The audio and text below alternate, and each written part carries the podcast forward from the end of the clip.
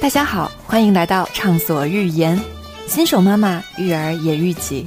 我是 Cici，我是 Soso，我是拥有一个已满十个月女宝的 INFP 金融女工，我是拥有一个已满四个月男宝的 ESFJ 互联网女工。我们将在这档播客里记录当妈的喜怒哀乐，也将在这里记录女性成长的酸甜苦辣。好，那就让我们开始吧。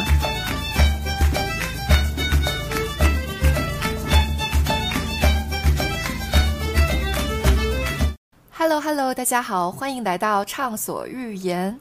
我是实现六个月纯母乳喂养以及在八个月自然离乳的 Cici。Hello，大家好，我是已经成功喂养了五个半月，并且还在全母乳喂养一线的 Soso。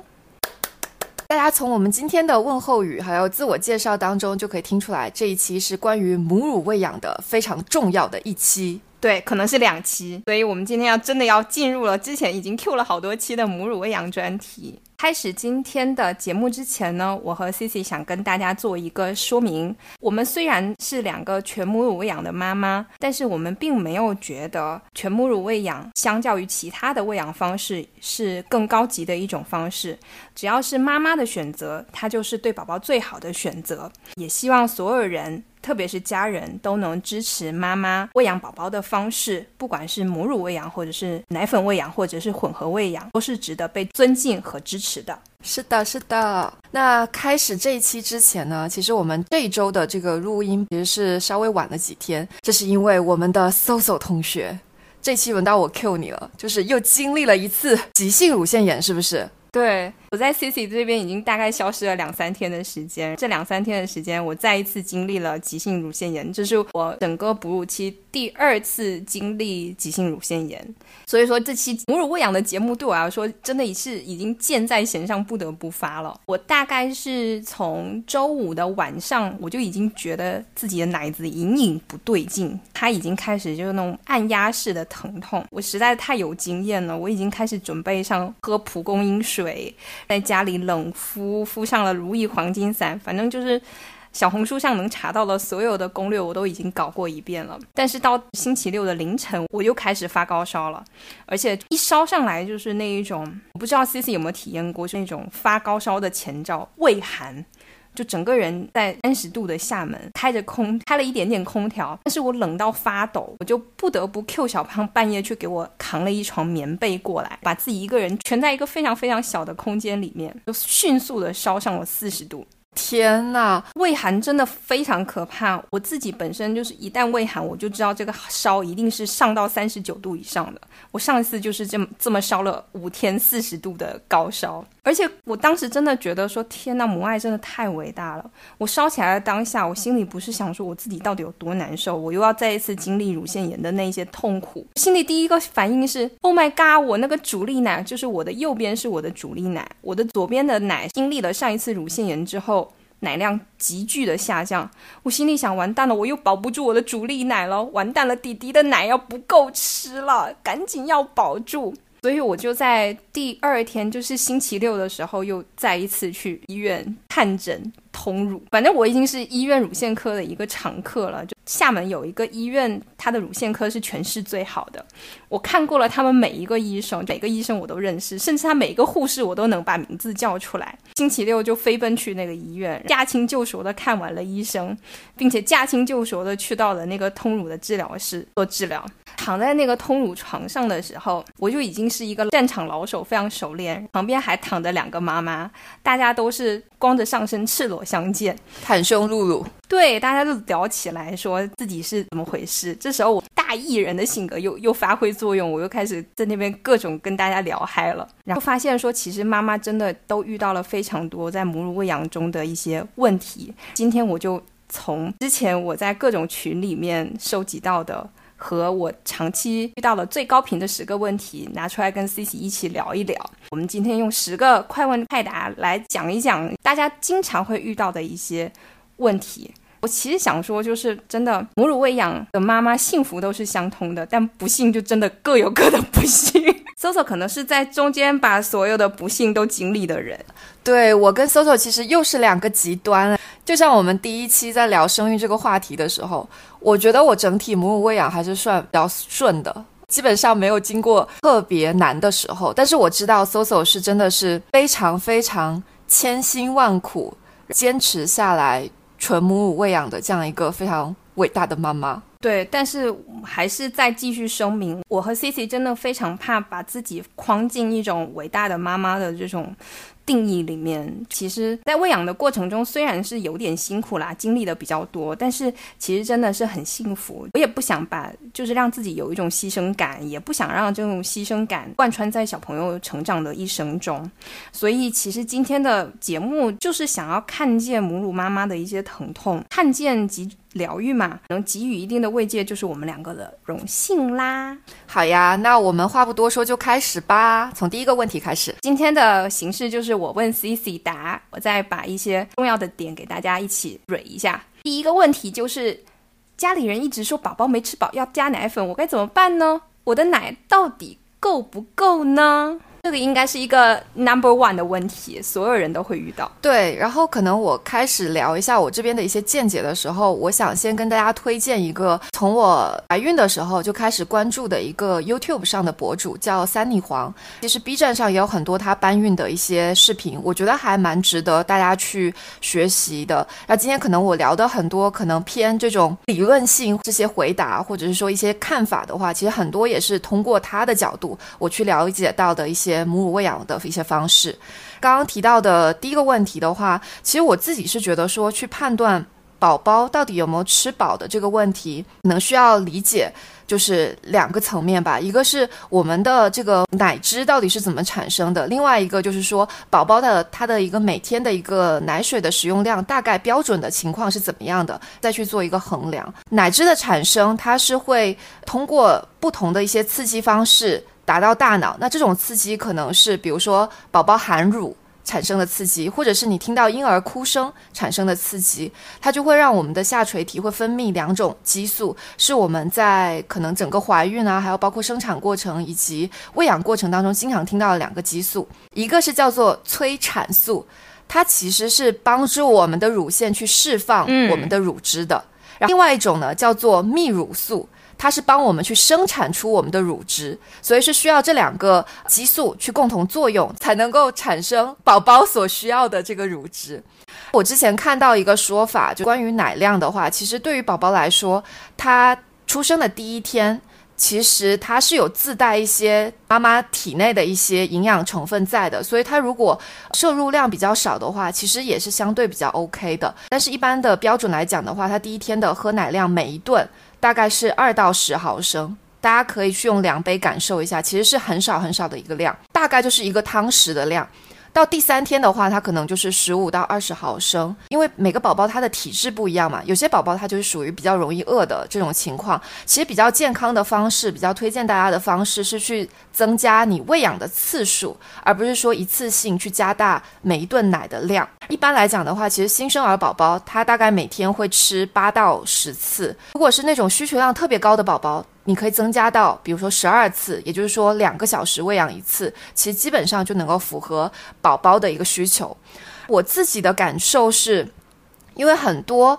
包括家里人啊，他可能一听到宝宝哭，他的第一个反应就是宝宝是不是饿了，立马把宝宝递给妈妈，说要开始喂养。但其实很重要的一点是，我们要去分清楚宝宝的哭声到底他的需求是什么。比如说，他可能是因为温度比较高，热了，所以他哭，身体不舒服；还有可能他是因为尿不湿湿了。他哭，还有可能是因为他困了哭，再者才是说因为饿了哭。可能你需要在喂养的过程当中逐步去分清楚每个宝宝他的每种哭声代表的是什么。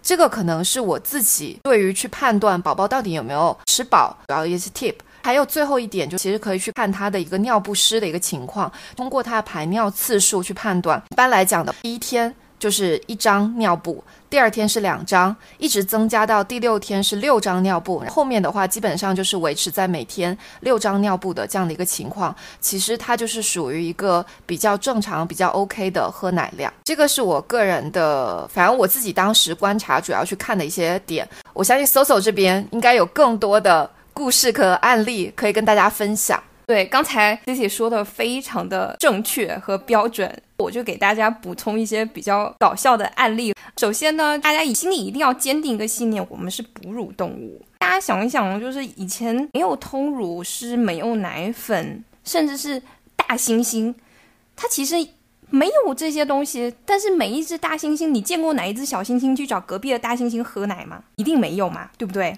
所以就是大家一定要认识到，说我们本身的开机设定就是可以喂饱宝宝的。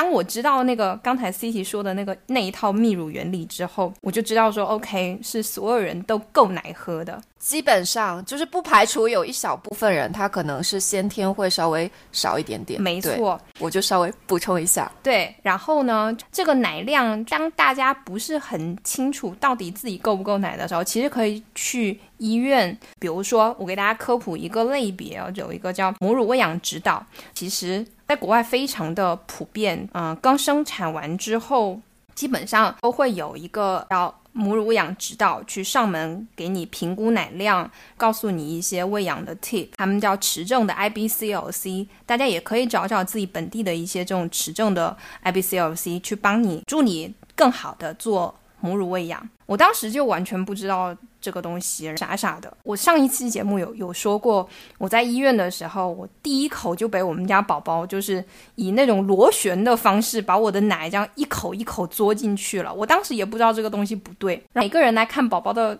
看弟弟的时候都说这个宝宝含乳很好，没想到是因为我奶太大，我奶太大直接把他的那个嘴型整个就包裹住了，所以看起来他好像嘴巴张得很大。是奶头还是奶本身？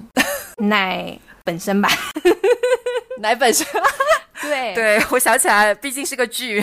一开始的那个我没有 IBCLC 给我指导，所以我的第一口宝宝第一口含上去就是不对的，所以导致我出现了一连串的链条式的反应。这个我们等会儿到第二个问题再来说。所以我第一个想跟大家说，就是要相信自己是哺乳动物的开机设定，可以。成功的喂养宝宝，如果你对这个东西没有信心，觉得自己的奶量不知道到底够不够的时候，可以请一个 IBCLC 来看一下自己的情况。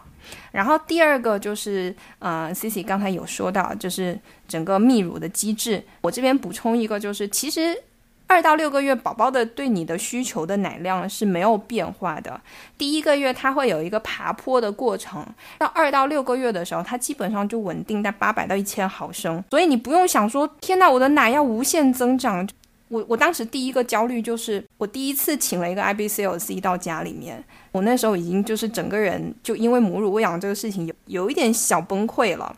我就非常沮丧地问他说：“怎么办？我晚上最高峰泌乳哦，这里还穿插一个泌乳的高峰是晚上的十一点到凌晨的四三点还是四点？”我说：“我在这个时间点去吸奶器吸奶的时候，我说我最多一次也就吸出来一百七。”我当时那个母乳喂养指导就说：“你都已经吸出来一百七了，你还要什么自行车？”我说：“那如果一百七，我白天还泌乳的少，我哪里够我宝宝吃？”他就说。这个量已经完全就够他吃了，所以大家要明白，第一个是吸奶器吸出来的量跟宝宝吸出来的量是完全不一样的两个概念，他们的工作机制是不一样的，所以不要以吸奶器的奶量去评估你自己的奶量。一般来说，其实就是你亲喂的时候，宝宝喝的奶量会比你吸奶器吸出来的多。对，这里面其实涉及到一个概念叫奶症，奶症是宝宝能吃到奶最重要的一种。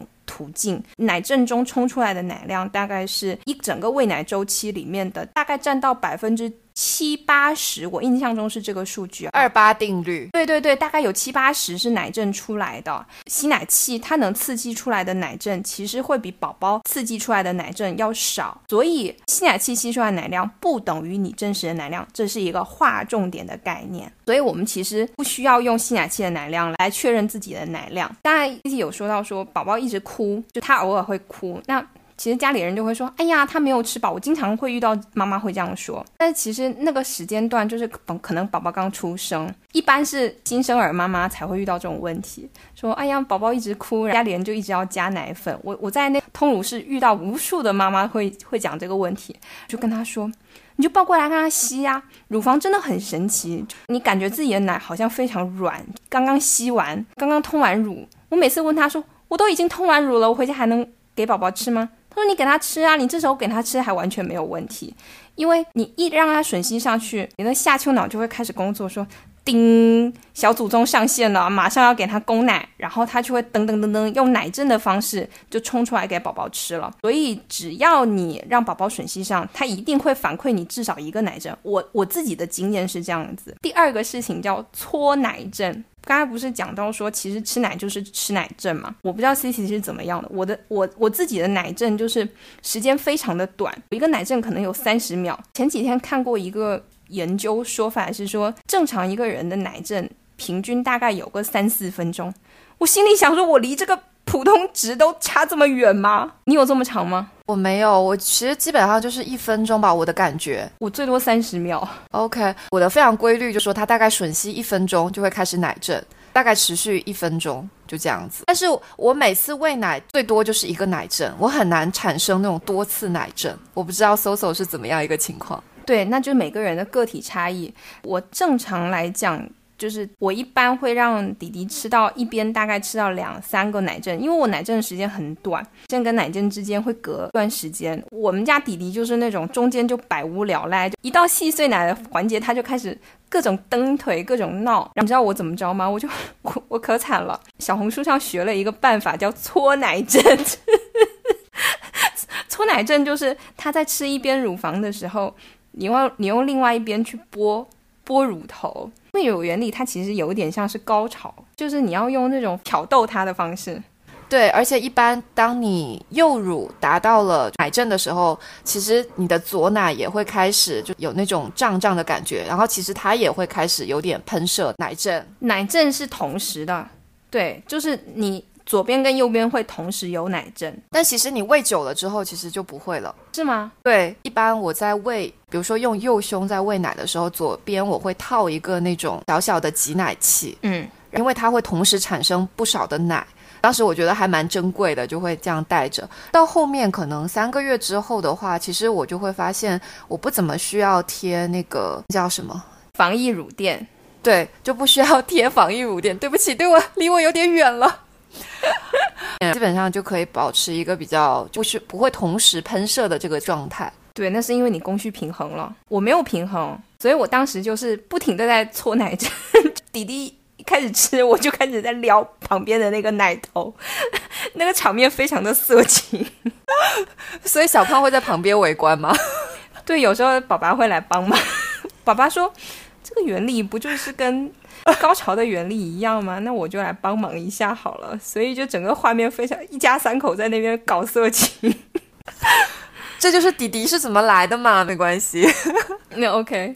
对，然后还有一个就是刚刚 C 有提到说，其实有可能小朋友哭的时候，并不是因为他想喝奶，而是因为他太热了，或者是他需要换尿布。但是我想说，其实有时候。他哭的时候，他就是想你啦，他就想给你嘬两口啊，他需要你的安抚，他并不一定是因为他想吃饱，他就是想妈妈了，需要安全感。对，所以大家要要充分的相信自己奶量是够的，用这种信心去哺乳。而且前面两个月，我记得就是喂奶的频率真的是。高到吓死人，特别是月子里，我大概一个流程下来要喝四十五分钟，可能隔个一两个小时他又要来喝四十五分钟。那你是怎么分配的？你说左右奶是吗？对，一半一半吧，中间还要换奶，所以他一次就要喝二十多分钟是吧？对，然后中间就是百无聊赖的在等奶阵，我有时候会给他换换边这样子，又要搓奶阵。OK。我发现你真的是经历非常的奇特。我是在怀孕的时候，当时看了三逆黄，然后他有提到一个原则，叫做十五十五三，所以我基本上是按那个原则来操作的。一边吃十五分钟，吃满两边，一共三十分钟，每隔三个小时喂。但是因为母乳其实它会比奶粉更好消化一点，所以有的时候它大概两个半小时可能就会饿了，那我也会提前喂，基本上是按这样的一个频率。对你说的这个没有问题，但是我当时还遇到了一个比较大的问题，就是你的生长曲线，也就是我我想更主要讲的就是宝宝到底就怎么看他到底有没有吃饱嘛。刚才 C C 有提了一下，就是呃看尿量，没错，这个是答对了，这个是非常重要的一个标志。但是这里面其实有三个标志，就是短、中、长期的标志。首先是短期的标志，短期的标志就是称尿包。我当时因为弟弟的整个那个生长曲线，他从出生把大概百分之五十掉到了四十天左右，剩下百分之三呢，很夸张。天呐！对，当时我也是一度怀疑我奶不够，但是每个人掂完就说你这个奶够喂一对双胞胎。那我就很好奇，说为什么我儿子还是不长？他就说，那你称称看他每天的尿好了。我就用那个称面粉的那个小秤，就放在那个尿布台边上，他每一泡尿我就去称。我称完，惊奇的发现我儿子一天。就扣掉它吸收的，扣掉尿布的重量，纯尿的重量就已经达到了七百八十克，所以也就是意味着他至少吃下去了一千毫升以上的奶。我当时就发现哇，自信心爆棚，说你看我的奶其实是完全是够的。所以第一点就是短期里面按日维度的，你可以去称一下尿量，只要每天有六到八包四十克以上的尿包。这个宝宝就是可以说他是有吃饱的，我那个其实是有点摄入，其实有点多。我接下来会说为什么我当时没有弟弟没有长好。中期其实就看他的体重增长，我们到现在还是每周会称一次他的体重，然后去记录下他体重的变化。再下去就长期的看他的生长曲线，包括不只要看体重，还要看身高跟头围。比如说当时虽然他的体重是百分之三，但是他的身高跟的他的头围，身高大概是百分之二十五左右，头围也大概是在百分之三十几，相当于说他的身高跟。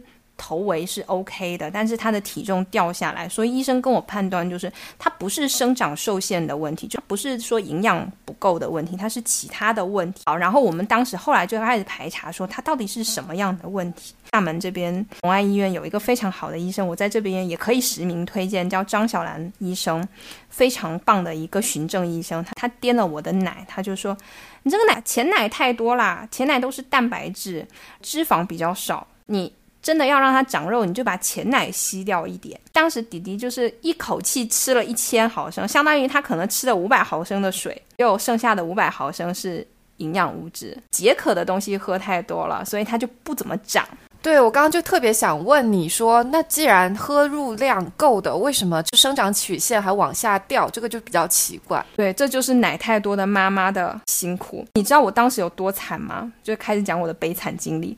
医生不是说我的奶前奶太多吗？那我说那我应该怎么办？他说那他吃之前你先挤掉一些前奶，然后再给他吃。我就变成了每天晚上他不是晚上可能要起来两到三次吃奶吗？就可以看到每天晚上有个游魂披头散发的起来，就拿着那个吸奶器对着自己的奶嘟嘟嘟一阵操作，蹦掉五分钟之后，等着迎接我的崽来吃。所以你当时都要比他醒来再提早起来，对吧？对对对，我就跟诸葛亮一样神算子，就要先算准说他大概快起来了，我先来蹦一点奶起来再给他吃，整个人就是。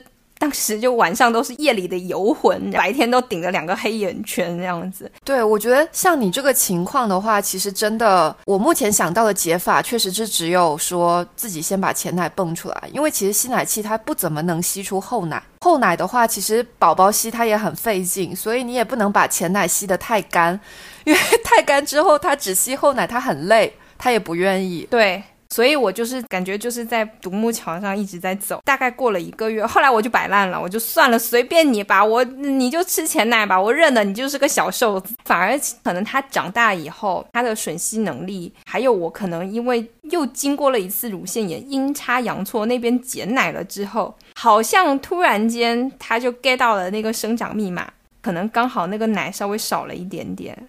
他吃到的后奶就变多了，他的生长曲线就开始噔噔噔噔往上爬。我们家阿姨笑的说：“人家都是长在前面，后面就不怎么长了，你怎么就是个反骨？前面不长，后面长得快？”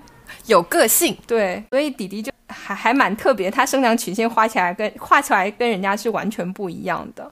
所以第一个问题就大概是这样子啦。我觉得其实奶大部分时候都是够的。当你真的不确定的时候，可以找 IBCLC 跟你评估一下。刚才 Cici 说的就是以次数来换时间是最正确的方式。我这边可能再稍微补充一下，就因为之前我会好奇说怎么去判断自己奶量大小的。这样的一个体质啊，其实当时我我有咨询过我孕期的那个医生，他其实也有提到，就是说一般来讲，我们在怀孕十六周到二十二周左右，其实你的乳腺就会开始膨胀嘛，所以你可以明显的感觉到自己的乳房是在增长的，这是一个比较正常的现象。那一般这种现象的产生，就代表了其实你后面如果想要进行母乳喂养的话，是完全没有问题的。OK，好的，那我们到进入啊第二个问题：怎样让宝宝张大嘴衔接母乳呢？就是我先来聊，是不是？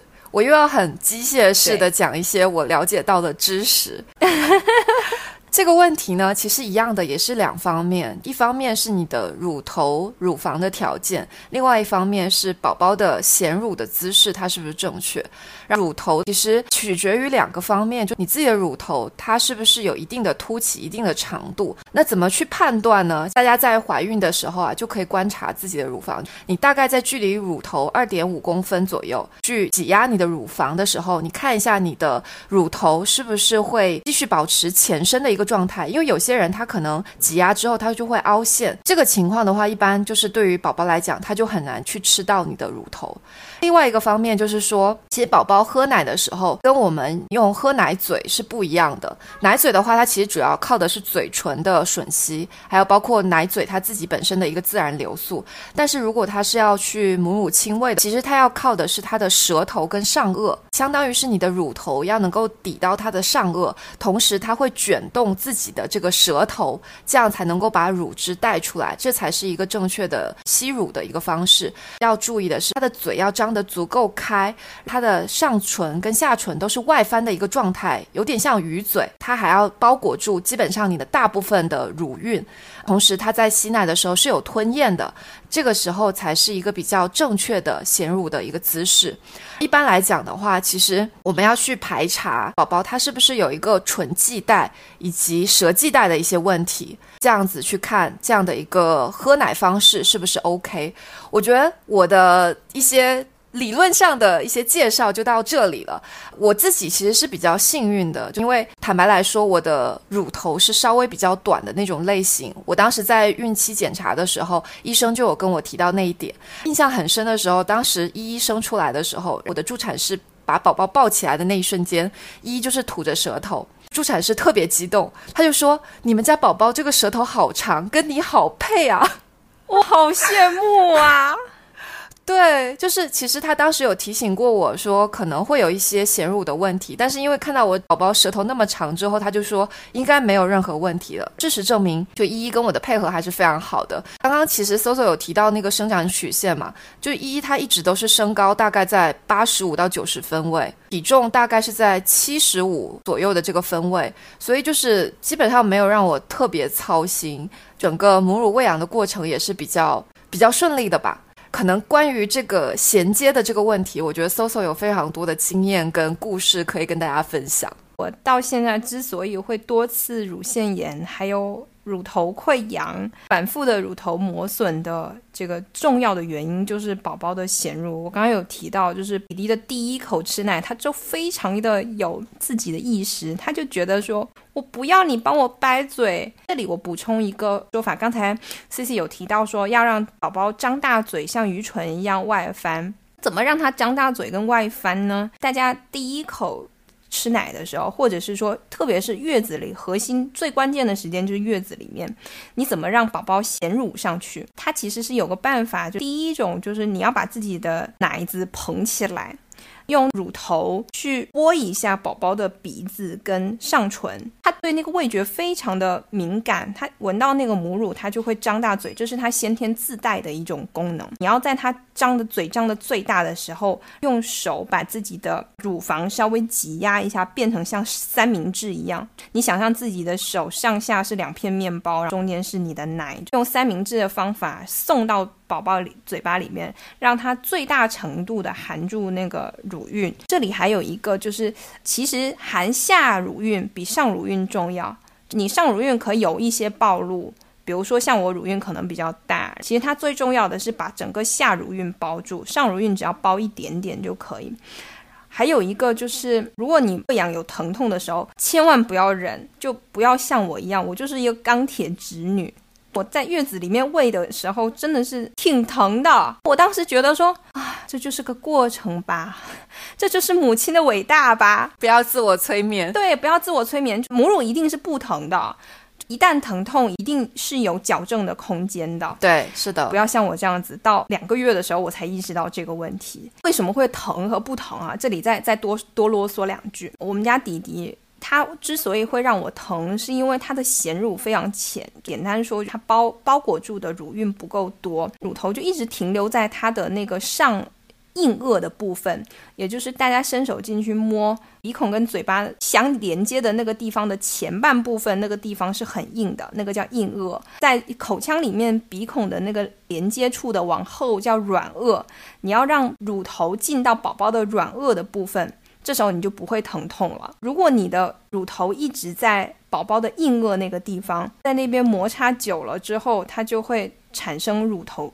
口红状。哦，我当时在小红书上查了一下，就是乳头口红状，就看到了一堆跟我一样非常惨的妈妈。我每每看到他们每个帖子，就想说。对，这就是我，也是我。大家怎么都这么惨？就是你的乳头会变成像那种 MAC 口红那种斜面，然后一旦看到口红状的时候，一定要意识到这一定是不对的，一定要去纠正，这样子你才会拥有一个舒服的哺乳的过程。OK，这是告诉大家怎么怎么衔乳的问题。我就开始讲述我的一些。乱七八糟的故事了。我不是跟大家说我第一个月后来就是喂养会疼吗？我当时还以为就是一个从嫩肉到糙肉的一个过程，就觉得肯定是一个必经之路嘛。我这里还跟大家说一下，从那个嫩肉到糙肉的一个过程里面，就是那种痛苦。我在小红书上刚好看到一个博主在形容这种痛苦的过程，我念给大家听一下。他是这么说的：“他说，一开始喂奶的疼痛就像有三到五根头发丝粗细的针穿过了乳头的感觉，同时胸里几个说不清的点像泼了辣椒水一样火辣，还有几个说不清的点打着双闪开始闪痛。一个普普通通的胸竟然能装下三到四个款式的疼痛。我当时看到这个描述就觉得是我是我都是我，天，而且。”我我我有一个 C C 没有经历过那个母乳疼痛，所以可能不太不太记得。我感觉好像女性就基因里面会抹去母亲对生产跟那种哺乳疼痛的记忆，大家好像都有经历过，但是大家都不会特别去说。有一种这是一个自然的过程，你克服克服就好了。但其实我个人觉得，就是这种疼痛不应该没被看到嘛，所以我们才会做今天这个节目，以及。我也希望说，有朝一日，就是你像生产的疼痛，后来就有了无痛。那母乳的疼痛是不是也可以有一些办法研究研究，让大家过得稍微舒服一点呢？对，这里是一个小小的呼吁。对，或者就是说，希望大家有更多的科普，让大家更加科学的去做喂养这件事情，减少一些不必要的一些弯路吧。我觉得也是我们录这期播客一个很重要的一个目的。对，所以我那那段时间就是感觉两个奶子真的是碰到都疼，衣服都没办法穿，一天到晚就长胸露乳，就穿就露着两个奶到处走，每天就要哺乳的时候就感觉有一只鲨鱼游过来了，鲨鱼。对，然后我那段时间就给弟弟取了一个小绰号叫鲨鱼嘴，每天他过来就是鲨鱼嘴过来了，因为鲨鱼嘴的作用太过于强大了，所以导致我后面就开始用上了乳。盾，可能大家接触也知道，就是戴在胸上，好像看起来是一个减缓就是疼痛的办法。但其实我真的是非常认真的呼吁说，带乳盾要慎重。内凹内陷，对，比较短，比较凹陷，那宝宝确实衔不上去的时候，你才需要去借助乳盾。像我这种条件这么好的，我就是真的是自作聪明，自己给自己上了乳盾之后，宝宝就更不会吸奶，错过了那个纠正的黄金时期。这里说一下，纠正衔乳的最黄金的时期是月子里面，大概两个月之后，基本上他的动作就定型了，就不要想要去纠正了。我大概。到两个月边边的时候，才摸到了，爬到了这个所谓的母乳喂养指导的这个门槛上面，开始请了几个母乳喂养的指导。我这边大概讲一些笑料，我大概前后请了三个母乳喂养指导，都还挺有趣的。第一个是一个刚考上 A B C O C 的一个小姐妹，这个小姐妹说实话。他在我当时非常崩溃的时候，其实给了我非常多的内心的支持，而且他的理念我非常认可。他觉得说母乳喂养首先应该是支持妈妈，支持好妈妈才能支持好妈妈去喂养宝宝。他就很认真的来上门帮我做一些指导，包括我的喂奶的姿势。我当时已经大概判断出喂奶的姿势是有问题的。你说的是喂奶的姿势还是衔乳的姿势？应该是说，就这两个东西其实是有相关的。我自己的理解啊，我先说一下我的理解。就衔乳姿势，它当然会有一个正确性，但是喂奶的姿势，我个人会觉得它当然有几种标准的大概的姿势，比如说躺位或者是抱位、橄榄式，但是可能更多的核心是以妈妈舒服为准。所以我刚刚才想问你说是哪哪一个方面出的问题？对，就是我当时在月子里面基本上都是躺位。但是后来我知道，其实躺位是最容易让衔乳不标准的一种方式。这样子啊，我也一直都是躺位，就是躺位是很容易让衔乳姿势变形的。因为躺位的时候，宝宝其实你如果没有真的去很好的去逗弄他，让他嘴巴张很大塞进去的话，他很容易就变成小小嘴在吃。第一个来来我们家的这个母乳喂养指导看完之后，他说了两个点，第一个是。弟弟的舌系带好像有点短，上一次我也分享过，我们两个月就才去剪了舌系带。第二个点就是，他就把我的那个喂养姿势调成了橄榄球状。当时我们还没有一个合适的哺乳枕，所以就他的方式是在我们家的无数的枕头里面挑了几个相对比较合适的，床边叠叠积木一样叠起了一个堡垒，就把那个宝宝放在堡垒上面，我去边侧靠着让宝宝吃奶，以橄榄球式的方式。第一次调完之后还可以，它就相对来说它的含乳会比较深了。大概过了两三天，因为他有说舌系带比较短的方问题，我就去剪舌系带了。结果好了，剪完舌系带了之后，他可能因为疼痛，他就更不愿意张大嘴了，所以他就有一种就好像进步了两步又退回了三步的这种方式。我就又再请了一次他来家里面，因为第一次其实他给了我很多。心灵上的安慰嘛，就当时解答了我很多焦虑的问题，然后告诉我不要焦虑，然后告诉我判断一下大概有什么问题。我其实挺感谢他的。但是到第二次的时候呢，我其实会有看到一些他的局限。他第二次的时候还是要硬掰着宝宝说：“啊，你还是要用橄榄球式的方式去喂。”然后其实我们家宝宝那时候就开始大哭，因为他其实当天才刚做完那个舌系带手术，他也可能也不太舒服，但是他就硬掰着要让他去就是橄榄球的方式。我跟爸爸都觉得其实弟弟有点不太舒服。后来我我在思考说，only 橄榄球这种方式其实。并不是一个解法，太强制了。他是一个非常热心的 IBCLC，但是他有一个问题，就是他可能在这个行业里面的资质和他看过的这种资历和他看过的案例比较少，所以他并没有办法很好的去帮你调函入。所以这边给大家一个 tip，就是可以挑 IBCLC，尽量挑八年以上经验的 IBCLC，因为他看过的案例足够多，他才有办法给你最最好有效的指导。好了，这第一号。IBCLC，我在讲第二号非常离谱的 IBCLC，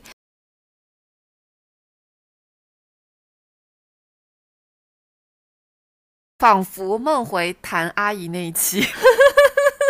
希望一样精彩。二号 IBCLC 其实是我在马磊孕哺育的平台上找的一个远程的指导，当时还花了非常多的力气在收集前期的一些情况，包括什么尿量啊、生长的情况啊、遇到什么问题啊、宝宝的口腔啊、口腔的照片，还有他一个完整的哺乳的周期的视频，这些材料收集了一天之后，我就发给他，发完之后他就跟我。视频连线一个小时这样子，结果我发现他跟我连线的一个小时里面，前面十五分钟就跟我讲了一个事情：你让宝宝的头下去一点，让他仰着吃奶，让他能吃多一点，就大概是一个三分钟就能讲完的事情。他跟我讲了十五分钟，他的判断就是说宝宝的头要靠下一点，让他不要是含着头吃奶，而要。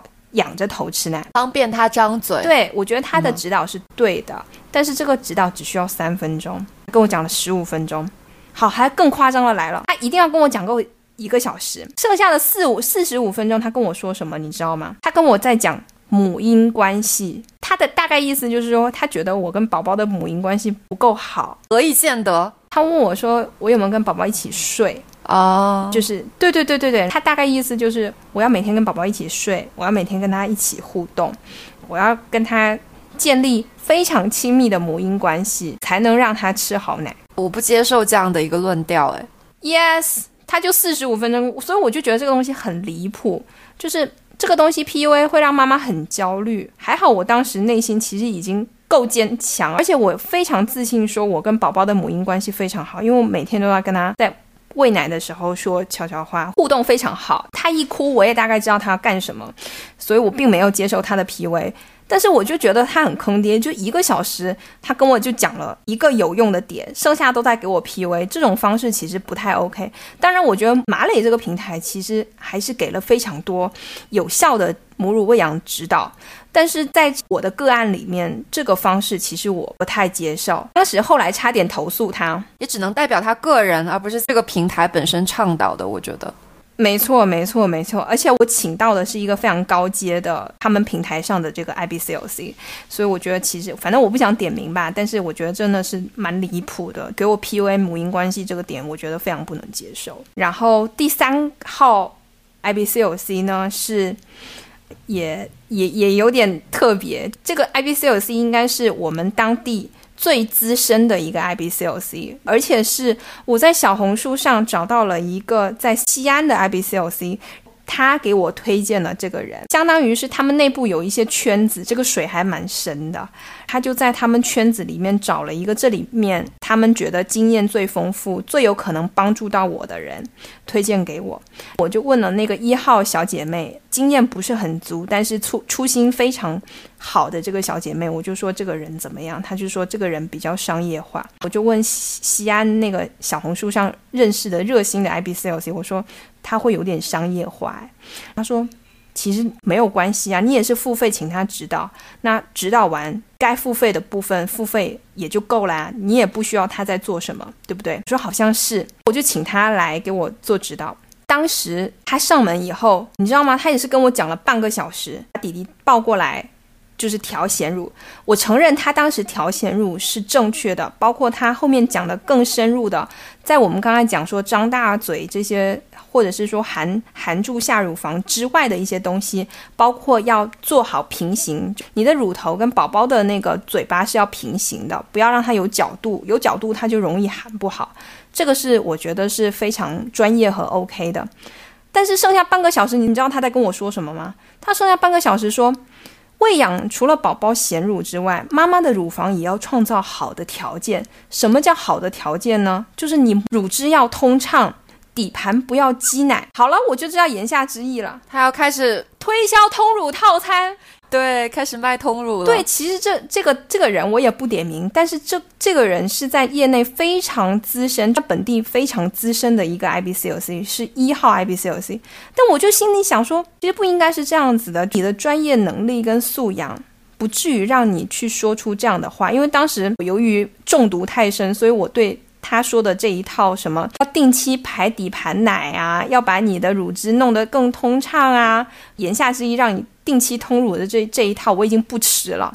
所以我听到这个半个小时的关于这个母乳创造好的条件这个事情，我就有点感慨，说真的，这个行业水还挺深的，大家其实要真的要坚持初心，可能没有那么容易。但是我总归总的还是觉得说，母乳喂养指导。还是应该更多的去支持妈妈，而不是一种销售的方式来实现。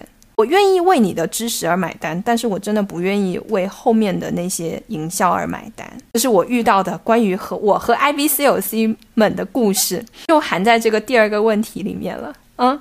OK，那我们进入下一个问题吧。平胃还是亲喂呢？我先说一下我的情况。我其实是在月子期间一直都是亲喂，包括晚上吧。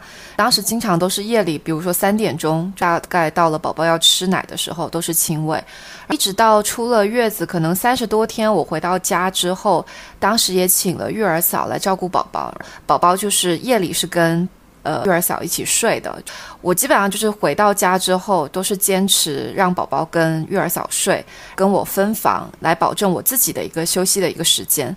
因为这个分开之后，其实我大概在前面可能有十多天的时间，还是坚持让育儿嫂把宝宝抱给我，晚上去做亲喂这个动作。后来呢，其实我自己有点犯懒吧，也想要更好的睡眠，所以我就想说要开始做这个平喂的这样的一个准备。其实我自己体验下来，我还是觉得平喂挺。香的，首先它是能够让妈妈休息的比较好，另外的它可以创造一个条件，就全家人都可以去喂宝宝，而不是说喂养这件事情都只在妈妈的身上。但是品味它也有相对比较不好的地方，一个是你开始品味这件事情不要太早，基本上在宝宝养成正确的喝母乳的习惯之前。还是尽量少平喂。那这个时间一般来讲的话，在第一个月，就你满月前，最好还是以亲喂为主。这个是后来我跟一些医生请教之后，他们给出的一些建议。然后另外一个平胃比较不好的一点就是，其实因为你要用吸奶器把奶吸出来，再去把它存起来，其实这整个过程它是相对比较繁琐的。一方面你需要清洗你的吸奶器，还有各种就是装奶的这些容器，是稍微比较麻烦的。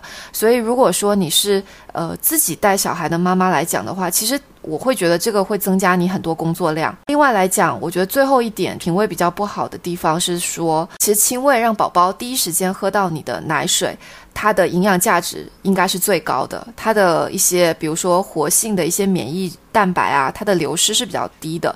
那平胃，因为它有一个加热的过程，还有保存的一个过程，其实多多少少都会有一些损失。所以可能从营养价值来讲的话，亲喂肯定还是最优先的。最后一点，我想说的是说，如果说你能保持比较好的就是亲喂跟平喂的这样的一个方式来讲的话，其实包括你出门去玩啊，你完全不用说像。嗯，奶粉喂养或者是完全平喂那样子，要带很多东西。你只要妈妈在，其实就不担心宝宝饿的这样一个情况。所以从我自己操作下来来看吧，包括其实后期我上班以后，其实也就不需要很担心宝宝不接受奶瓶这件事情，因为它过渡的非常非常的自然。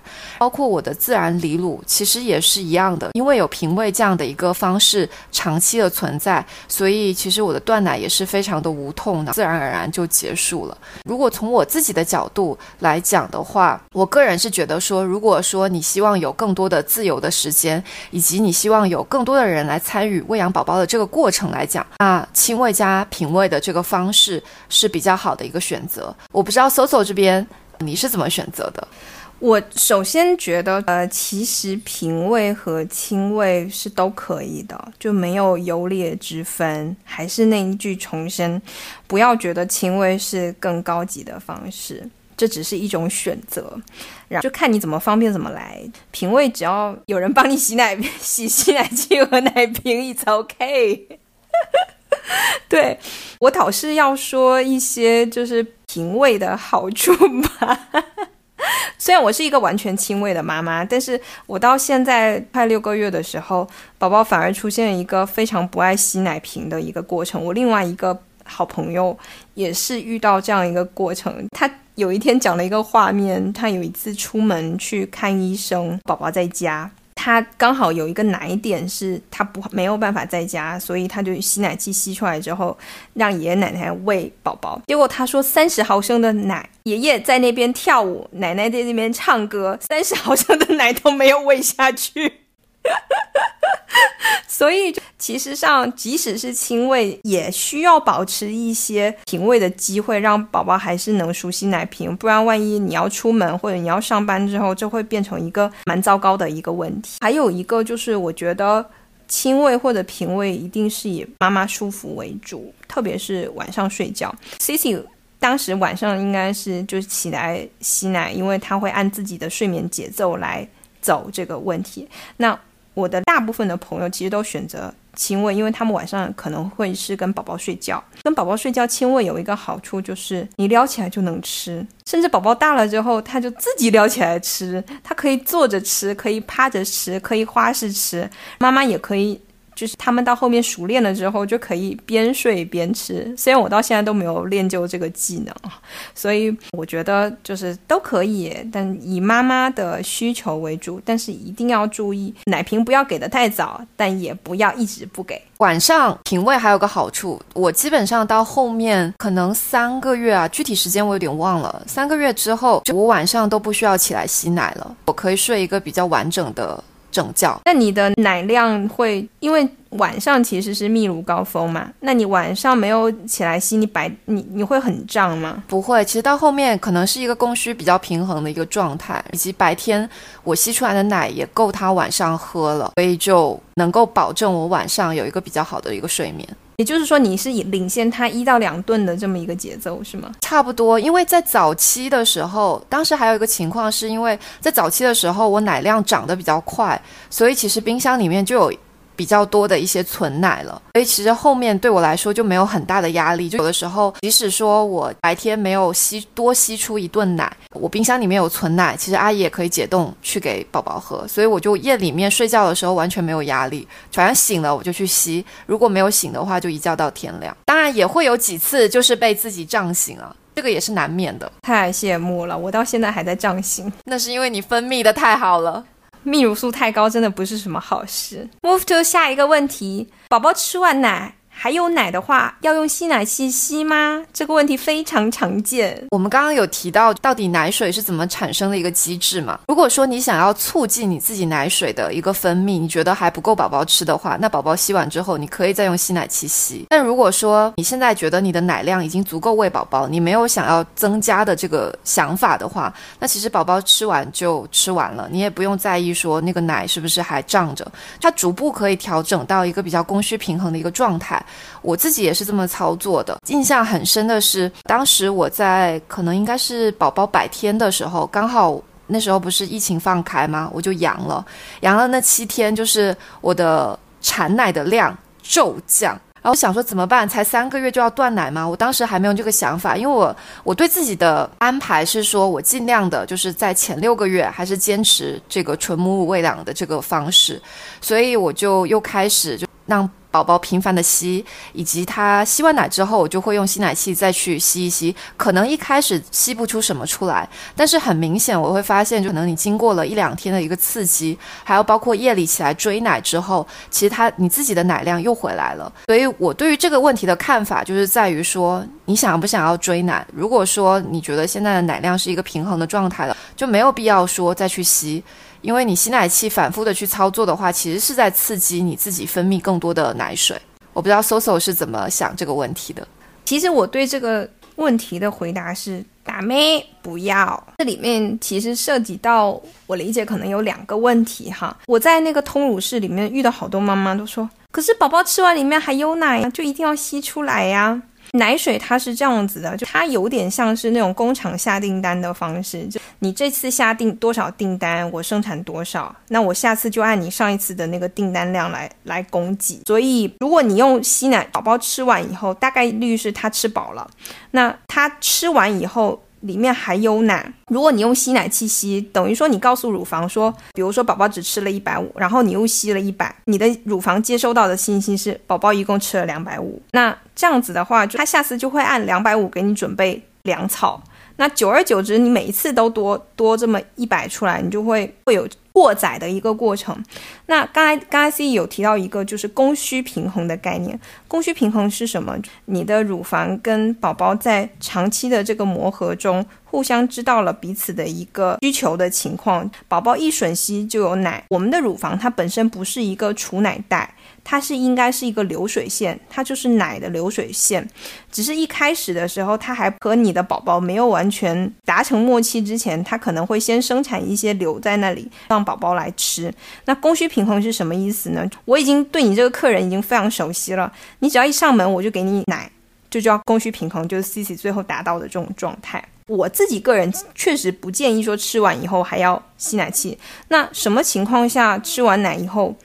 可以用一些吸奶器呢。第一种就是刚才 Cici 提到的，就是你想多追一些奶，因为比如说宝宝可能这一顿吃完以后，下一顿又来。但是其实像追奶，我个人的推荐还是用宝宝来追奶。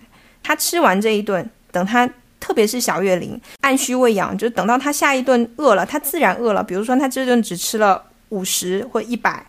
那他很快就饿了，那饿了就让他再来吃，在这种吃和产之间，让宝宝去实现这种追奶的过程。第二种情况就是，比如说你需要备一些奶，你要出门或者什么时候需要用的时候，你可以适当用吸奶器多吸出来一些备着。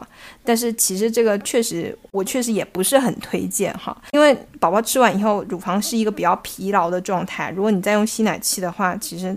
它会有点过度劳累的状态。我可能再补充说一下，因为我听下来，其实 Soso 是一个奶产量比较高的，所以你刚刚其实聊的很多需要注意的一些问题，更多的是说担心过度的刺激产生更多不必要的一些奶水。但是其实坦白来讲，我身边比较多的人，他遇到的一个问题是说，可能跟我们前面聊那奶量到底够不够的那个问题相关啊。他的，比如说他的泌乳素，或者是说他整体的催产素的这个作用，它相对是比较缓的。就他在前期的话，他不一定能够产生足够宝宝的这样的一个奶量。那有的时候有些宝宝，他本身他不是说那种高需求的宝宝，他可能。在月子里面，他就能够实现三四个小时才一吃的这种情况。那其实如果靠宝宝来追奶的话，它相对是有一定难度的，而且一般他在睡眠当中，我们是不建议去打扰他的。所以其实我身边比较多的，包括我自己吧，一开始的时候，我觉得吸奶器就是说它可能是一个次要的一个备选。但是如果说你找不到宝宝作为一个小助手来帮你做这个追奶的这个动作的时候，特别是其实我当时在小红书上面也有看一个什么 PP。追奶大法还是什么？它的建议时间是在凌晨两点到三点，这个时间其实是能够比较好的去刺激你的泌乳素的一个方式。那如果说跟宝宝的 timing 没有办法醒来的时间没有办法对上的话，那其实用吸奶器它可能是一个退而求其次，但是也一定有一定作用的这样的一个方式。它不一定是说在你喂完奶之后再去用吸奶器，可能是说在宝宝的两顿奶之间。让乳房有一定的休息之后，你再去用这个吸奶器。对，C C 已经把下一期我们想说的追奶的内容说了，在下一集我们还会再详细的把追奶这个事情再说起来。我也有一些小偏方。OK，我们就到下一个问题。经常去通乳的时候，都会被通乳师说你的乳腺管很细哦，那是不是乳腺管很细就容易堵奶？乳腺管很细，是不是奶就容易不够呢？其实我之前也被说过这个问题。当时我在月子的时候，当然只是有一个通乳师提到了这一点，在我有一次深夜堵奶的时候。但是我个人是觉得说这个问题并没有困扰到我。大概百天之后，其实我的乳房就没有再出现过堵奶的情况。所以我倒是没有遇到这个问题啊，我我不知道，就是说，Soso 提出这个问题，肯定有你的初衷、想法以及故事，不如由你来跟大家揭开这个问题。OK，这个问题其实是有被通乳师和产康师通过乳的姐妹经常会被 PUA 的一个问题。我的回答就是，这两个问题都是不存在的。这个问题呢，其实是经历过通乳师和产康师的。兜售销售的姐妹应该都会被说到的一一个问题，就一般来说这一句话的下一句就是你要不要办个通乳套餐呢？我们这个通乳套餐现在半年才多少多少钱呢？一千九百九十九啊，你每周可以来疏通一次啊，疏通了以后，你这个乳汁就会很通畅啊，就不会再堵奶啦。这是一套说辞。乳腺管的粗细其实跟堵奶并没有直接的关系，它可能会说堵奶是因为小白点，呃，我们乳汁沉积的一些就是钙化的物质导致的这种堵奶。但是其实大家想一想，你的乳腺管要粗到什么程度才能让这个小白点进出自如呢？我相信没有人能做到嘛，对不对？第二就是说，乳腺管的粗细会不会影响奶量啊？我事实告诉你，我左边的乳腺管挺细的，右边的乳腺管粗，但是他们并不妨碍他们两个都是一只好奶啊，他们两个奶量没有什么特别大的差别啊，所以这个问题也一样是。不存在的，所以这个其实是一个怎么说呢？销售的说辞。对，这是一个伪命题。还有包括像底盘奶这种说法，我个人觉得也是一个伪命题。下一个问题。要不要穿哺乳内衣呢？我是一直有穿，诶，就包括我们之前在聊的时候，我就有提到说，我是二十四小时，就是可能在生孩子之前，我一般晚上睡觉肯定不会穿啊，但是在哺乳期，我基本上就是从早穿到晚。那当然，我穿的都是相对比较舒服的，而且我会。一段时间可能就会更换一下，因为可能在早期你前三个月的时候，那个时候你的乳房确实是会比你呃可能孕前的乳房大很多。那可能到三个月过后，它会慢慢慢慢的回来，所以我就会换一下哺乳衣的一个尺寸。但反正我是我自己的角度啊，我是一直有穿的。我不知道 Soso 是怎么看这个问题。告诉大家一定要穿哺乳内衣，这里面有两个问题。第一个问题是不穿哺乳内衣可能会导致下垂，当然这不是说所有人都会有下垂的风险。跟 IBCLC 交流的时候，他们就是说确实是会有些人会没有穿内衣。导致它承托力不够的情况下，断奶之后容易下垂，就像两个丝瓜。对对对对对，丝瓜。我听过这个说法的时候，我就记忆犹新，就是真的震惊到我了。对，然后第二个问题就是，其实上穿哺乳内衣会比较容易防止夜间的堵奶。为什么这么说呢？就是夜间的堵奶有有几个原因。第一个是说你睡觉的时候去压到了你的乳房，还有比如说晚上有跟宝宝一起睡觉的被晚被宝宝踢到的。因为夜间其实是泌乳素高峰的时候，你的乳房在白天跟晚上可能晚上可能比白天多两个罩杯。对，所以晚上的其实哺乳内衣的挑选要非常的谨慎。一个是它的承托力要够，下围的承托力还有侧面的承托力都要足够，才能让你晚上翻身的时候不至于去压到你的乳房。第二个就是我不知道 C C 有没有穿那种哺乳内衣是上开扣的，上开扣的时候它就带了一根小小的绳子。我好像穿的都是上开扣诶。对，然后有一根小小的绳子在那个罩杯里面。有的有的，我这一次堵奶就是因为我。我把那个上开扣的绳子勒到了自己的奶，所以就是挑选哺乳内衣的时候，一定要让它满足大概你大两个罩杯的时候，它还是 OK 的。我个人的建议其实是它变化还挺大的，所以你最好一段时间之后是要去更换。没错，没错，而且其实挑选还挺重要的。我真的觉得大这个事情上大家一定不要省钱，当然也不需要两件九千八，我就知道你要 call back。其实我买的都是羊毛裙里面薅的，什么 baby care 啊，什么就是最基础，什么两件一百多的。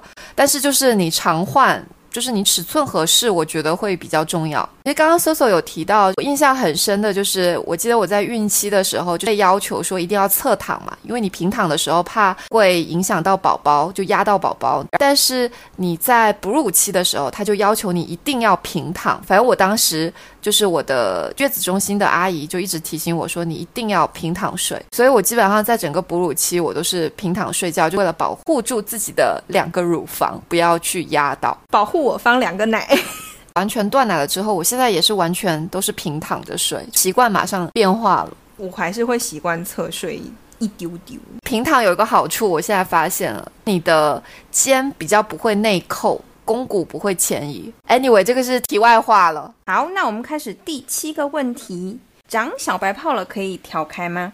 嗯，这个问题我没有办法回答，因为我没有遇到过。直接你来说吧。我再次羡慕你这种完全没有遇到任何情况的人。先给答案哈，就是长小白泡可以挑开，但是要非常小心的挑开。我们先讲小白泡是个什么东西呢？小白泡就有点像是那种，就是身上长水泡的那一种情况。就比如说你脚走了很久之后磨出水泡，然后。奶也是这样子，就是奶头被小朋友一直磨，一直磨，磨出了水泡。它们是一个东西，就是那个上面有个膜，它是透明的吗？是透明的，对你就可以透过那个薄薄的透明的膜看到里面的奶。然后就是这时候，所有人的第一反应都是把它戳破，让那奶流出来。但是其实那个膜就要非常的小心，因为小朋友的口腔很有很多的细菌，所以你。一处理不到位，它就容易变成溃疡，也就是我本人后面遇到的情况。所以小白泡怎么办呢？小白泡其实有几种办法，就是最好最好的办法是啥？是小朋友吸开，就是你不要管它，然后宝宝就是吃奶之前，你稍微用热水给它敷一下，让那个膜稍微软一点点，然后吃的过程中，它让它自己爆开。它就不会有伤害，这就好像就是你在生产过程中撕裂比侧切好是一个道理，就是它自然的破开比你用手去挑是更好的。但是如果小宝宝吃不开的话，就可能是需要挑开的。挑开，呃，其实比较建议还是在医院去做，因为你需要对那个挑的针进行比较彻底的消毒，然后包括挤完之后对那个伤口的处理，就医院还是比较专业。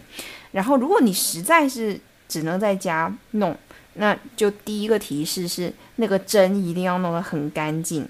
然后你挑之前，整个乳房要就是要用开水，就是凉过的开水稍微消清洗一下再开始。然后挑的时候，这个有一个注意点是，也是我在医院待了这么久多年老战士的经验，就是久病成良医。哎，对。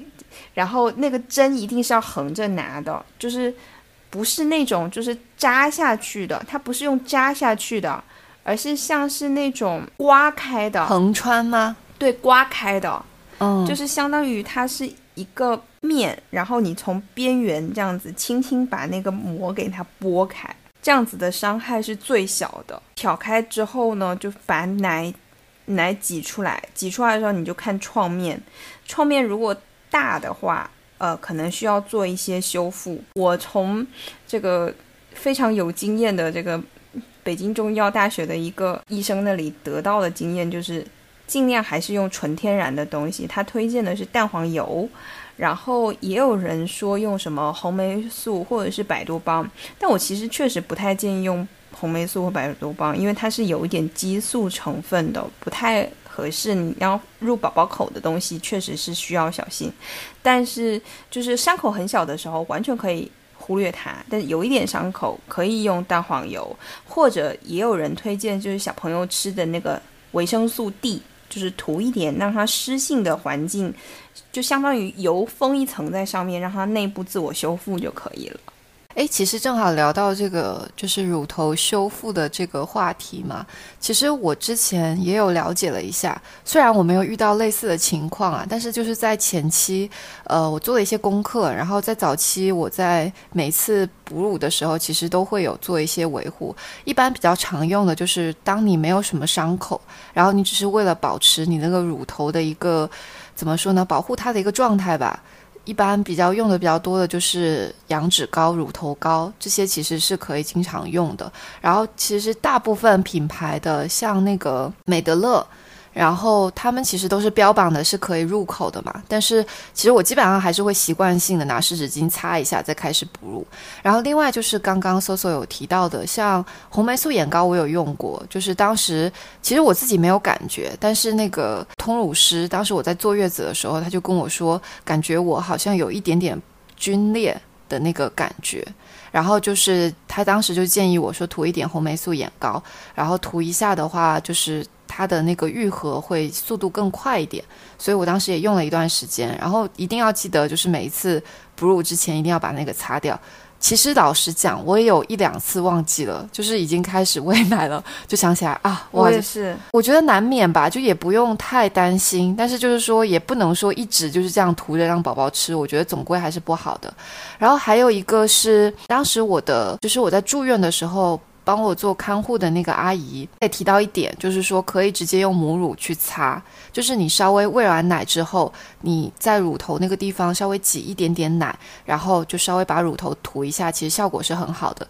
当时他跟我说这个的时候，其实我以为是那种类似于民间偏方，就有点半信半疑。后来其实我看了三里黄的一个介绍，他其实也有提到之前有做过那种科学实验，其实验证母乳确实对乳头本身是可以有一定的修复。的然后此外我自己没用过，但是看过一些科普类的话，也提到还有一个是那种特级初榨橄榄油。基本上就是这样子，然后另外就是说，你可以还有一种就是物理性的，你带个乳盾或者是那种挤奶器，可以把它保护起来，也是一种方式。其实它的原理就是以前我我听他们是这么介绍，就是以前对乳头的保护，它是觉得说是干性保护，就是干燥的情况下，它会更有利于它的这种保养。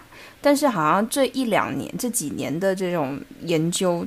就偏向说乳头应该是湿性的状态更好，所以不管我们刚才提到的是羊脂膏，或者是油类，还有包括是红霉素软膏，或者是奶水，其实它本身都是作用都是给乳头一个湿性的环境，然后稍微隔离一下空气，让它进行内部的自我修复。那我们继续下一个问题，通乳卡。到底要不要办呢？这个话题我可以稍微聊一下了。来，就是我当时在月子中心的时候，第一个月其实你。在月子中心期间，它是无限次通乳的。然后一般来讲的话，他们就会固定安排你，比如说，呃，前面是可能一两天通一次，后面可能每周帮你复查一次。那美其名曰，其实也是之前搜搜提到过的，就是说要帮你把乳腺通好，你才不容易堵奶这种情况。然后这种的话，我其实是个人觉得说，它并不是说必要的，而且也没有说那种科学依据或者什么。但但月子里面比较需要的就是说，当你真的堵奶的时候，确实是需要有个通乳师帮你把那些结节啊，还有包括那种结块的地方给疏通开了。然后我当时因为在月子里那一个月，大概好像堵了，我印象中是有三次，然后其中有两次都是那种在夜里面。有一次还是在深夜，当时是让一个值班的通乳师帮我简单通了一下，但是到第二天早上，他其实是没有完全好的一个状态，第二天又赶紧又去通，最后才通畅了。所以其实月子里面的这个。情况导致我当时对于通乳这件事情确实是有点焦虑的。然后在我出月子的时候，我在的那个月子中心是爱地宫嘛，他就跟我就是营销了一下，就是说大概是花五千多块钱可以办呃十次再送五次的这个通乳卡。然后他美其名曰就是说你最好每个月都要回来，甚至是每两周回来一次帮你通乳，可以让你的乳腺更通畅。然后最后你要去断奶的时候，也需要去做排残奶的这个动作。然后，所以这个十五次你肯定是用得掉的，不会浪费什么的。其实我自己实践下来，包括后来我了解到了一些信息，基本上在一百天或者说三个月以后，你的乳腺就会进入一个比较通畅的情况，比较少会出现堵奶的这个情况。呃，所以其实我自己买的那个通乳卡，最后还是退掉了，就没有怎么用到过。其实就是排残奶这个概念，我们之前也聊过嘛，它其实是一个伪科学，就是没有必要的一个一个动作。个人是觉得不大需要，就是去办通乳卡这个东西。比较好的一个方式是说，我觉得自己要学一点点手牌，去应付一些很突然的、很急性的这种。毒奶的状况，这样就可以大大缓解你对于毒奶这件事情的一些恐惧。我不知道 Soso 怎么看，我跟你完全同意你刚才的说法，然后我再补充一些搞笑的信息吧。我大概就是我在月子中心的时候，因为也是无限次通乳，通乳的时候真的是哇啊，感觉整个人一身轻松。然后就觉得哇，这个东西好棒，而且很柔软。对，然后手法又很好，又不会痛，然后又就是很舒服，然后躺在那边跟女王一样。然后排完之后，整个人感觉自己都少了两斤那样子。后来就是出月子回家以后，就是我确实有遇到了几次堵奶的情况，因为前面讲宝宝衔乳不好，所以就很容易就是出现这种情况。第一次有就是上门的那个通乳师，然后那一次我是有一点点微烧，然后他来给我通乳。我的妈呀！我第一次发现那个通乳这么痛。然后通完之后，他又就开始给我营销什么这个卡那个卡。当然我我完全不会鸟他，因为他好痛。但是那一次弄完之后，我确实就没有发烧了，然后我就也没有管他。我又陆续有几次就是有一点小度，然后就就会请那种美团上面的。就是新客体验价的那一种，每一次都是打一枪换一个地方，然后每一个上来的那个通乳师都会一阵操作，操作完之后说：“哎呀，你这个。”你这个奶量太大了，一定要认真办一个通乳卡，然后每周定期去通乳啊，然后让它保持一个比较好的循环啊，底盘奶比较排得出来，不然底盘奶小朋友都吃不出来，乳腺保持比较好的状态。一开始的时候，我真的我差点就去办了，你知道吗？那时候给我的价格还很优惠，大概是两千块钱半年。我想说两千块钱半年，我我当时即使用什么美团新客价，我一次大概也要个。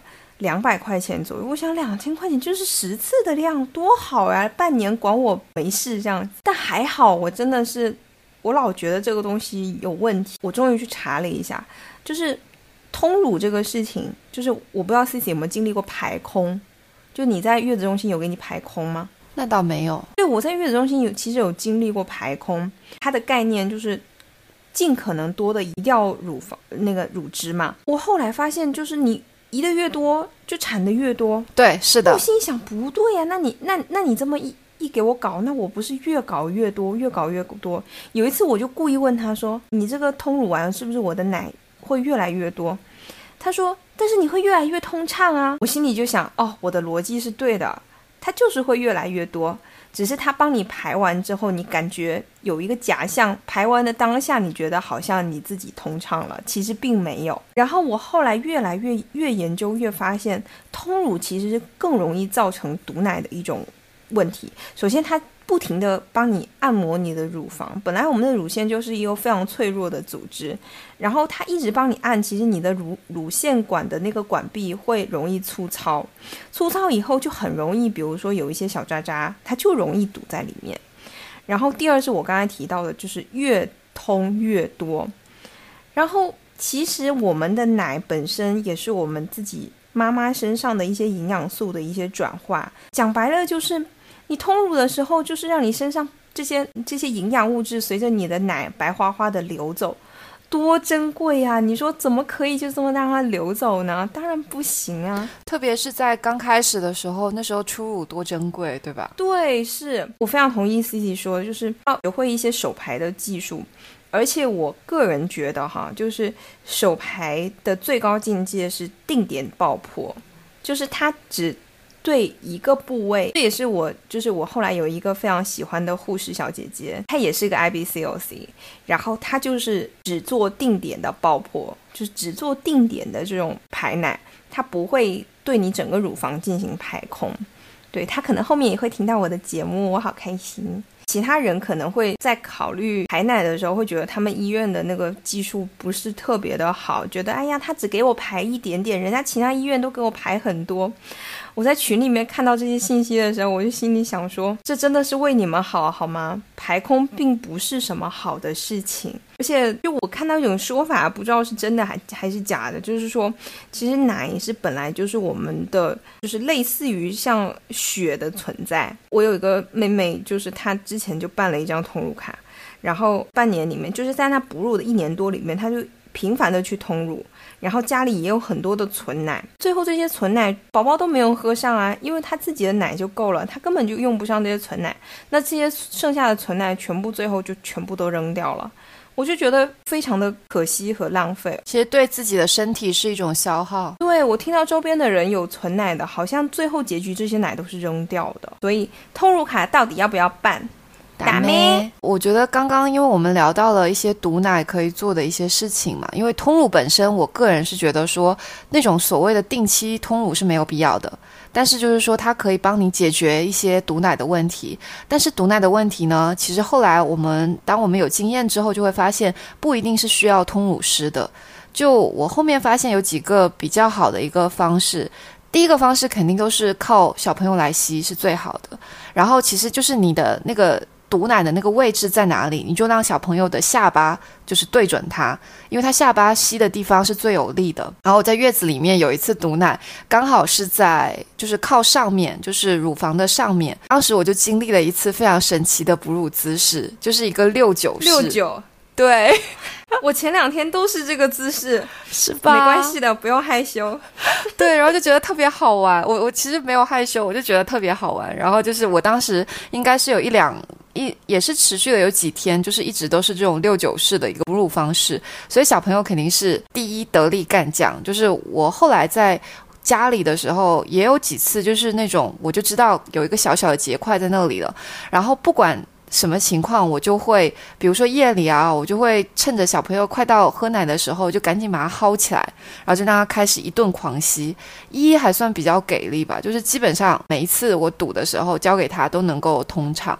第二个的话，刚刚我们已经提到了，就是可以通过手排的方式嘛。我后来发现有一种对我自己来讲还蛮有用的一个方式，就是我就会快速的去洗个澡，因为你洗澡的时候是热水嘛，然后你让热水冲一下背。冲一下你的乳房。其实，在比较早的时候，我记得我从月子里面刚回到家，那个时候我每一次洗澡，只要是热水触碰到乳房，我就会开始奶阵，会有奶阵。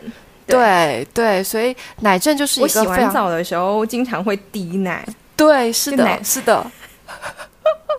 但我我应该是到我不记得了，就后面其实就不会有这个现象，但是我前面就非常印象很深刻，就是每次洗完澡。然后那个要拿浴巾的时候就开始狂喷奶，我不会喷，我会滴，我就是滴，所以就是可以利用洗澡，然后你快速洗完澡之后，如果它有奶症的话，它有时候自己就能够比较畅通一点。然后你也可以洗完澡之后做一些手排的动作。我有一次真的就是自己通过手排把它给疏通了，就。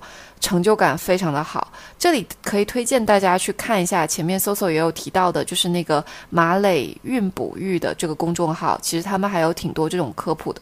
我就是通过他们的公众号学的这个手牌的姿势。没事，那个毒奶的处理，我到下一集会给大家更多的 tip。那我们到第九个问题，大小胸怎么办？我本身就有一点点大小胸了，我其实没有特别纠结这个事情。那你奶量上面会有大小胸吗？我印象中是有一点点，我现在已经想不起来是哪一边可能更好一些啊。而且宝宝他会有更喜欢某一边奶，有一段时间依依是有一点那个倾向，就是喜欢吸那边。我记得我刚开始在月子里面的时候，反正都是保持每一次喂养都是两边都会让他吸。然后比如说这次我是从右胸开始，下一次我就会从左胸开始。对，因为。宝宝他经常到后面，比如说他前面已经吸了十五分钟之后，他就会很累了，可能另外那十五分钟他就会就是吸的没有那么勤快，所以下一次就是可以给他反过来。但是我自己没有遇到，就是这个没有成为我的困扰，诶，包括现在我断奶之后，反正两个胸都是回到原来差不多的状态。我现在目前其实是大小胸非常的严重。主要的原因还是因为我上一次左边乳腺炎非常的厉害，然后乳腺炎有个很大的带来的后遗症就是乳那个奶量会急剧的下降。就是我一开始的时候就没有乳腺炎之前，左右边的奶量，左边会比右边少一点点，大概就是个四点五比五点五的状态。然后，但是我乳腺炎之后，他们之间的比例可能到了一比四哦，一比五的状态，就一边只有三十，一边有一百一百二这样子。所以胸的大小真的差的非常非常的多，视觉上或者奶量上都是，就是也很焦虑这个大小胸怎么样。首先明确一个点，就是大小胸这个事情。大概率会在结束哺乳之后，就回到打回原形的时候，基本上就可以恢复原状。这是过来的人告诉我的，就是最后的结果是这样子。但是在这个哺乳过程中呢，它就可能会一直存在，或者你就需要做一些调整。比如说，呃，我左边小很多，然后右边会大一点，然后我就会让弟弟就是左边吃两次，右边只吃一次，或者说。就是有一些碎奶，比如说晚上要接觉啊，或者是他临时想要吃一点啊，或者是他大哭安慰他一下，我全部都让左奶来承担这个工作。然后现在目前的情况好像，诶追回来了一些，大概现在是处于一比二的状态，但我已经非常满意了。再加上这一次右边又有次乳腺炎，我相信局面应该能终于要平衡了，应该还不能平衡，大概可以到什么？呃，二比三之类的这种情况，我已经非常开心了。好，最后一个问题也是经常会碰到的，可以喝汤吗？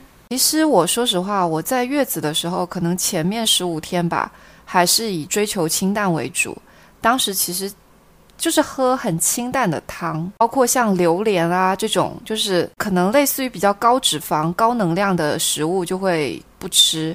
但是到后面可能十五天，一直到后来我回家之后，其实我还是会多多少少喝不少那种鸡汤什么的。就是在吃这一方面，我是属于不忌口的。我不知道搜搜是怎么样。对，你的胸非常的配合你。对，嗯，我觉得这个问题是这样子的，就是汤是可以喝的，但是喝的时候，特别是你在哺乳的时候，一定要小心。就是以前。呃，闽南这边坐月子就很喜欢给什么鸡汤或者是什么猪脚啊，类似于这样子。但汤类其实它更多的是嘌呤和脂肪，它其实蛋白质非常的少和有限。总的来说，我觉得喝汤不如喝水，就是我的观点是这样子，就是吃肉还是比较重要的。一个环节，然后你真的要喝汤，有一个办法，就是你用吸管穿过那个上面那一层油去喝下面的。还有一种就是说，你尽量喝一些比较轻一点的汤，特别是如果你的你想要追奶，比如说像丝瓜蛋汤就是一个很好的选择，它比较轻，而且它又能达到就是帮你呃追奶的效果。但这里我其实是有另外一个建议，说哺乳期的妈妈要增加蛋白质的摄入，特别是比如说像是红肉这样的摄入，因为妈妈其实很需要补铁，呃，乳汁里面会流失很多的呃铁啊、钙啊。呃，这些东西是需要你通过这种比较好的蛋白质来吸收的。对我可能呃稍稍的，就是提一下，其实这个问题背后想说明的一个是，因为闽南可能大家会有一种习惯，就觉得说你要去追奶是需要通过喝汤这个方式去实现的。那如果是这样子的话，如果是奔着这个目的去的话，其实我跟 Soso 的共同观点就是说，其实还不如喝水。喝水不容易堵奶，而且它其实就是能够帮你产生更多的乳汁嘛。但如果你是说自己本身很爱喝汤，你在想要不要在哺乳期？就是让自己忌口不喝汤这件事情的话，那我们是觉得说，你可以适当的去满足自己的这个怎么说呢？喝汤的这个需求，口腹之欲。对，就是其实你心情好了，也会让你的催产素保持在一个比较高的水平，也是有助于你泌乳的。但是你可以通过刚刚 Soso 提到的一些比较巧妙的方式，减少一些脂肪的摄入，然后又可以满足你自己想喝汤的这个心愿。对，我我在我的母乳群里面看到。有一次我们在讨论，大家都说喝完奶茶之会之后就会奶量暴增，然后大家就在讨论说为什么会奶量暴增？想来想去，最后想到的一个结论就是因为喝了奶茶之后妈妈很开心，所以奶量就暴增。就心情其实是很很重要的，就是焦虑，就包括 C C 可能下一集会分享，就是回到工作岗位之后，其实奶量会下降，很大一部分原因是因为就是工作的时候其实人比较紧张，所以奶量其实真的会减少的，是的。然后我觉得其实我们今天这一期作为母乳喂养的第一期，其实内容已经挺多了，搜搜精心整理出来了十个问题，然后我们通过这个十个问题，我们也想跟大家分享。一下自己在母乳喂喂养这一块做的一些功课。那下一期呢？其实搜搜也准备了很多重磅的话题，要不你先预告一下。下一期呢，我们大概会聊几个比较重要的关键词吧。第一个是厌奶期，第二个是急性乳腺炎，第三个是职场杯奶 and 断奶，第四个是追奶，第五个是哺乳的正确姿势。然后，其实我在今天节目的最后呢，就是也想给大家安利。几个我自己平时看的比较多的科普，就是我跟 Cici 做这个节目的时候，其实一方面是满足自己的表达欲，另外一方面就真的是有一句话我自己还蛮喜欢的，就是我自己淋过雨，我就想给过来的人撑一把伞。对对对。然后我平时看的比较多的科普内容分享的博主，主要是一个是马磊孕哺育，然后还有一个是陶思峰。